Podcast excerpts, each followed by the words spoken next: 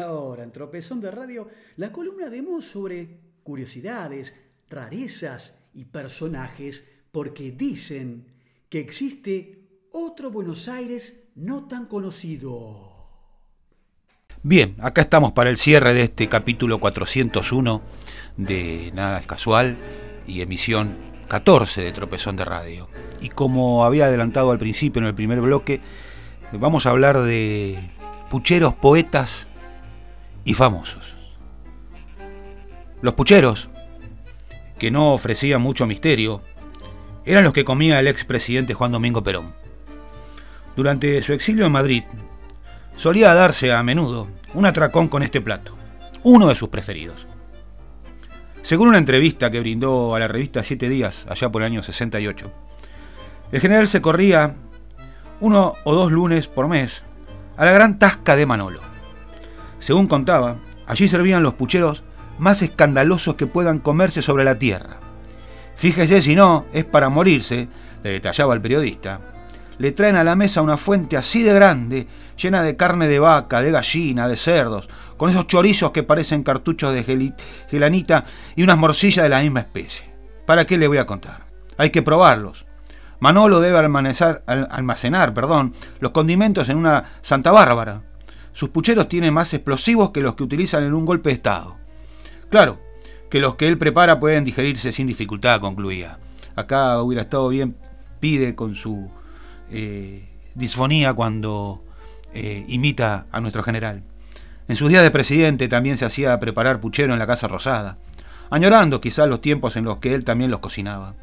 Así recordaba uno de sus amigos de su juventud. Nos reuníamos para estudiar en casa de Perón, a las 4 de la tarde, cuando no estaba la cocinera. Perón cocinaba. Lo hacía muy bien. Sus especialidades eran el puchero y las sopas. Para otro momento quedará lo del pastel de papa, pero hoy recordamos al puchero y al general. Y hablando de poetas, Conrado Nalé Roxlo y Raúl González Tuñón se conocieron en los primeros años de la década del 20. El primer encuentro fue en el Café de la Puñalada, en Río de y Libertad. No sé por qué se llamó así, si nunca corría sangre, y solo iba gente inofensiva, como cocheros, que en ese momento había muchos en Buenos Aires. Canillitas, choferes, poetas, poetas en ciernes, caricaturistas ambulantes. Era un café espeso, lleno de humo. Yo tenía la pinta que puede tener ahora un chico de 20, pelo largo, patillas, y usaba corbatita voladora, porque pensaba, me daba aire de inteligente, supo contar González Tuñón. En eso se abre la puerta y aparece Nale Roslo, con anteojos y bastón. Yo lo conocía por foto, y había leído su famoso soneto El Grillo, y otros poemas de él. Se saludaron con un amigo, y se acercó a la mesa y me dijo, ¿vos escribís versos? Yo, con cierto temor, le dije que sí, pero con timidez. Decime alguno, acotó. Yo le dije, Sinfonía en rojo y negro. Está muy bien, seguí escribiendo. Y por ese consejo es que ahora sigo abrumando a la gente con poemas.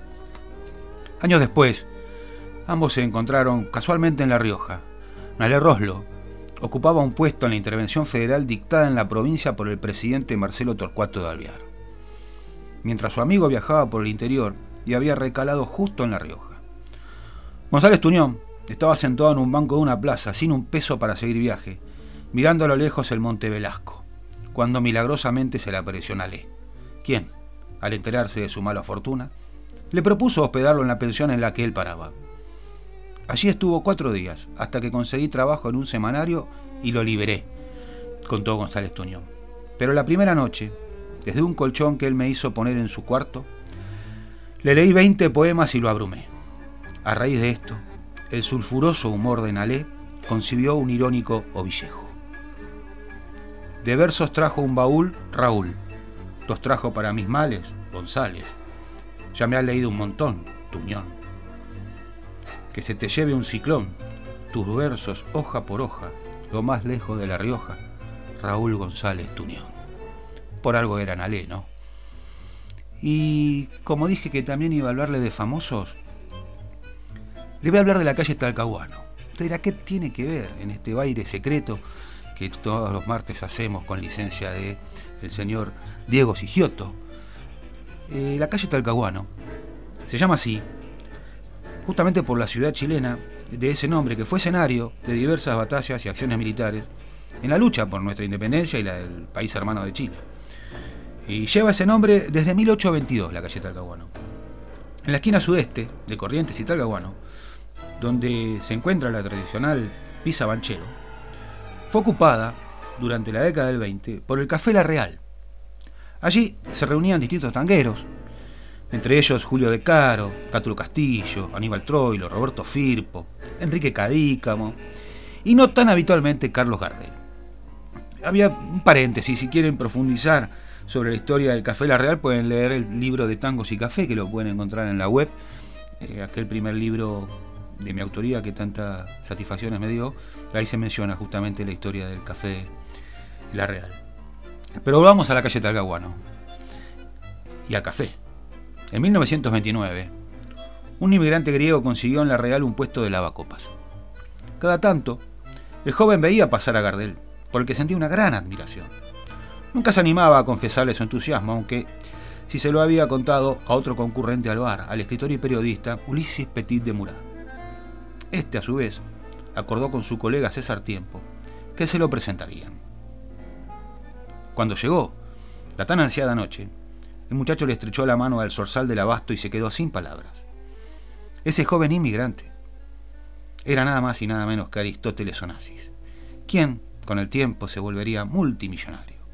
Su hija Cristina contaría años después que entre las pertenencias de su padre había varios discos de Gardel y que todavía conservaba el pocillo del que había bebido el zorzal aquella noche, como testimonio de la oportunidad en la que había conocido a su ídolo.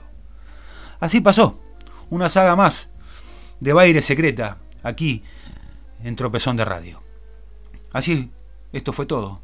Nos volveremos a encontrar, Dios mediante, el próximo martes. Quédense en su casa, cuídense. No sea Gil. Chao.